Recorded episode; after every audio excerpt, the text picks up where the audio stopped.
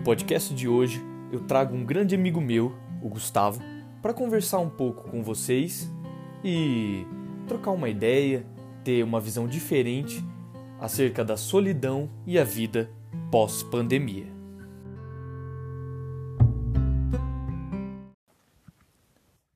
Fala galera, sou o Gustavo, tenho 22 anos, sou estudante de Engenharia Mecatrônica na Universidade Federal de São João del Rei. É, atualmente eu estou estagiando no setor aeronáutico. É, pessoalmente, eu sou uma pessoa que eu gosto muito de ler, gosto muito de conhecer sobre a ciência dos fatos e também sobre a história da ciência. Hoje eu estou aqui para a convite do, do Davi para ter uma discussão aí sobre a solidão na quarentena. Valeu.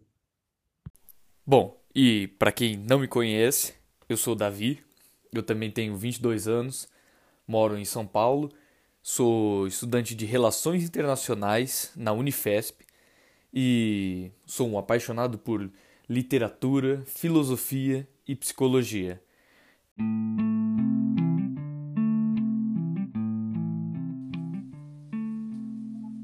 Então, Gustavo, conta um pouco pro pessoal qual é a sua visão acerca da solidão nesse tempo de pandemia e eu gostaria que você relatasse também um pouco do teu psicológico, como que ele tá e como você tá lidando com toda essa questão.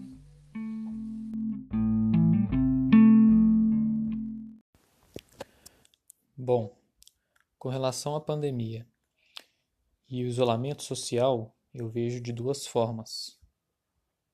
Uma forma, é, o lado negativo, né, para mim, é que esse isolamento pode levar ao ócio e uma solidão extrema, o ócio pode trigar sentimentos ruins, como a tristeza, por exemplo, e até ser o início de alguma depressão, né? Principalmente com relação à falta de socialização, porque o ser humano é um ser sociável, né? Então, acho que esse é o que eu vejo como lado ruim. O lado bom, né, o lado positivo, na minha opinião, é que é uma oportunidade grande de, de autoconhecimento. Então, é, é uma oportunidade grande de autoconhecimento. Isso, autoconhecimento, é, isso pode despertar assim, novos interesses, no, né, busca por, por novos horizontes, por novos hobbies que sejam, novos estudos, né? Principalmente assim, o questionamento sobre si, sobre suas as próprias atitudes, sua ética, moral, enfim.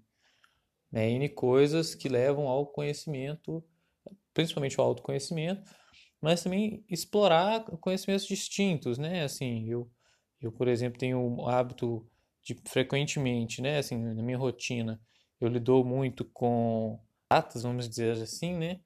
E eu é, tenho, tendo essa oportunidade de isolamento e de reclusão, cá novos pensamentos, principalmente mais para o lado das humanas, por assim dizer, né?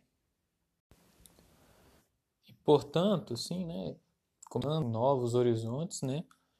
E isso é o que eu estou fazendo para evitar a ociosidade, né? E vamos dizer, divagação da mente, né?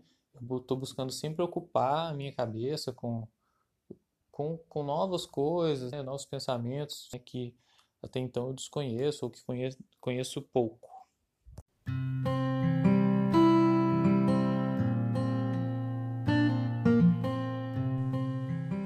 Solidão estado de quem está só, retirado do mundo ou de quem se sente desta forma mesmo estando rodeado por outras pessoas.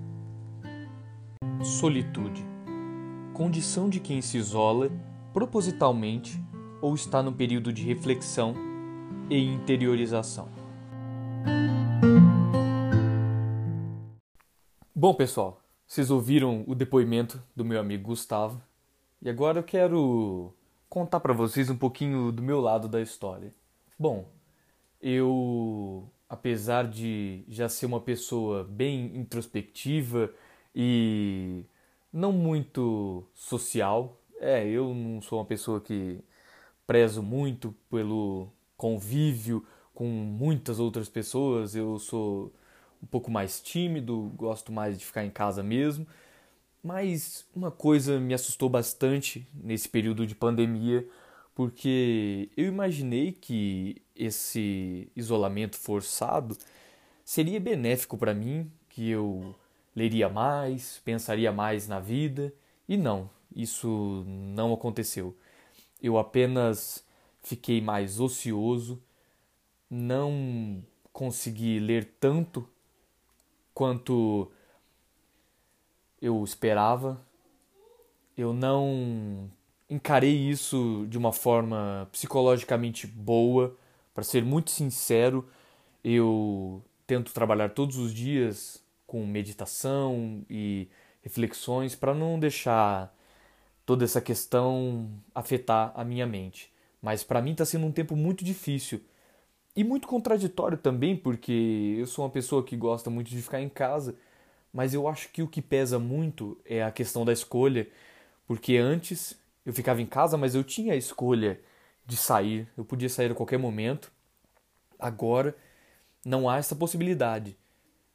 Na verdade há, mas há um vírus mortal que anda nas ruas. Então, essa é a minha visão, bem diferente da do meu amigo, e é justamente por isso que eu trouxe ele aqui, para que vocês tenham contato com visões diferentes e experiências diferentes e entendam que não há certo e errado nesse tempo tão distinto de pandemia.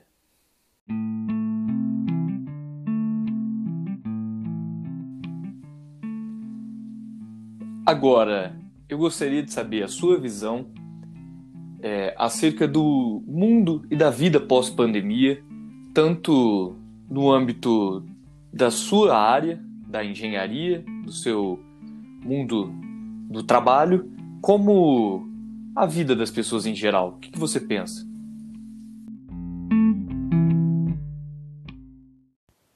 Bom, o que eu penso que pode mudar assim, com relação ao como era antes, né, dessa questão toda de pandemia, é que isso foi uma situação muito inesperada, né? Foi uma uma situação muito repentina.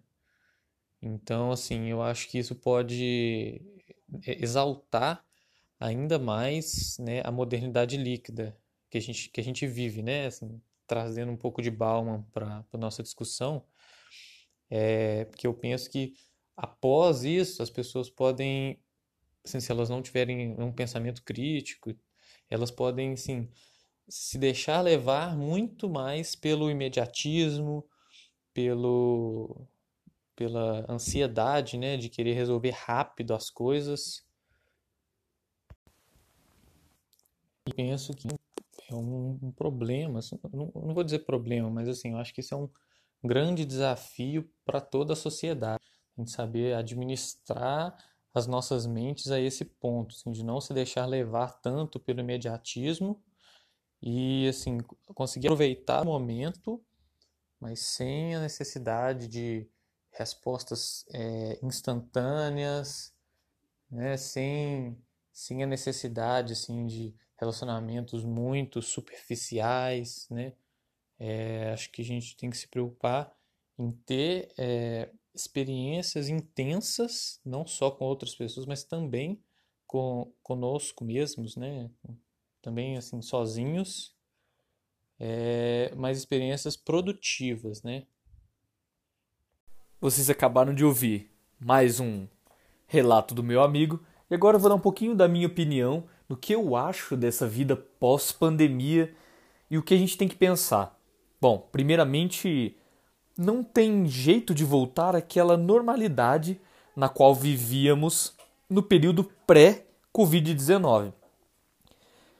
E isso é devido a, vários fatores, pois acredito muito nos escritos de Ailton Krenak e Slavoj Zizek de que nossa vida capitalista pré-Covid é muito nociva e que essa pandemia é um prenúncio de alguma catástrofe natural que possa vir a acontecer no futuro.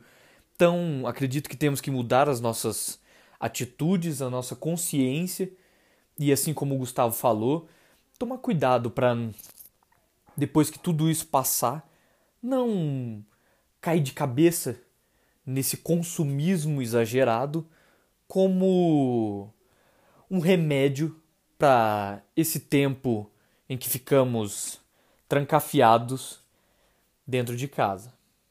Acho muito importante também ressaltar que agora mais do que nunca as empresas e até mesmo aquelas pessoas que trabalham de forma independente vão recorrer agora à tecnologia, à informática, à internet para fazer trabalhos mais remotos e focar nessa questão de redes sociais. Eu acho que agora tá muito forte essa questão. Acho que as redes sociais são o futuro de agora em diante. E pensando em uma questão mercadológica mesmo, uma questão de trabalho, agora a gente está percebendo um aumento das pessoas que trabalham com internet e que isso está gerando uma renda bem bacana para o pessoal.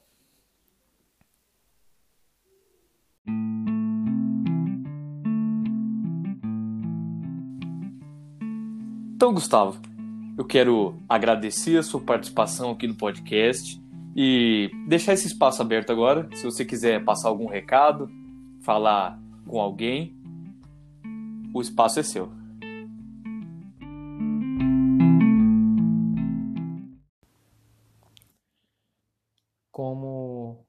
Final, o que eu posso deixar aqui é assim, incentive-se, né? incentive as pessoas próximas a você a se autoconhecer e a buscar novos horizontes, novas ideias.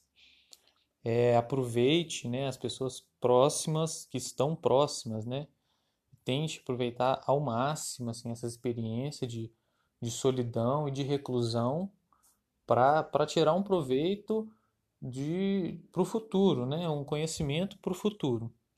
E por fim, é, seguir as recomendações de saúde dos profissionais, principalmente profissionais de saúde, né? Porque a gente vê muito assim, mensagem no WhatsApp e tal, pessoal que manda coisas sem saber o que está falando, né? E isso não, não é legal. E para finalizar, eu quero deixar com vocês algumas recomendações de livros interessantes para serem lidos acerca desse tema, né? para entender tanto essa questão da pandemia quanto da solidão. Então, o primeiro é O Dilema do Porco Espinho, do filósofo Leandro Carnal. O segundo livro é Pandemia, do Slavoj Zizek. O terceiro é O Amanhã Não Está à Venda, de Ailton Krenak. E o quarto e último, Sociedade do Cansaço, do filósofo sul-coreano Bin Chun-han.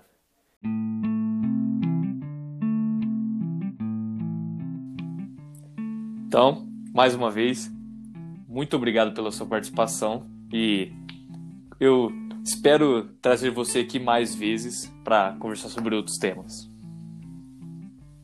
Valeu, agradeço aí o convite e aguardo os próximos convites.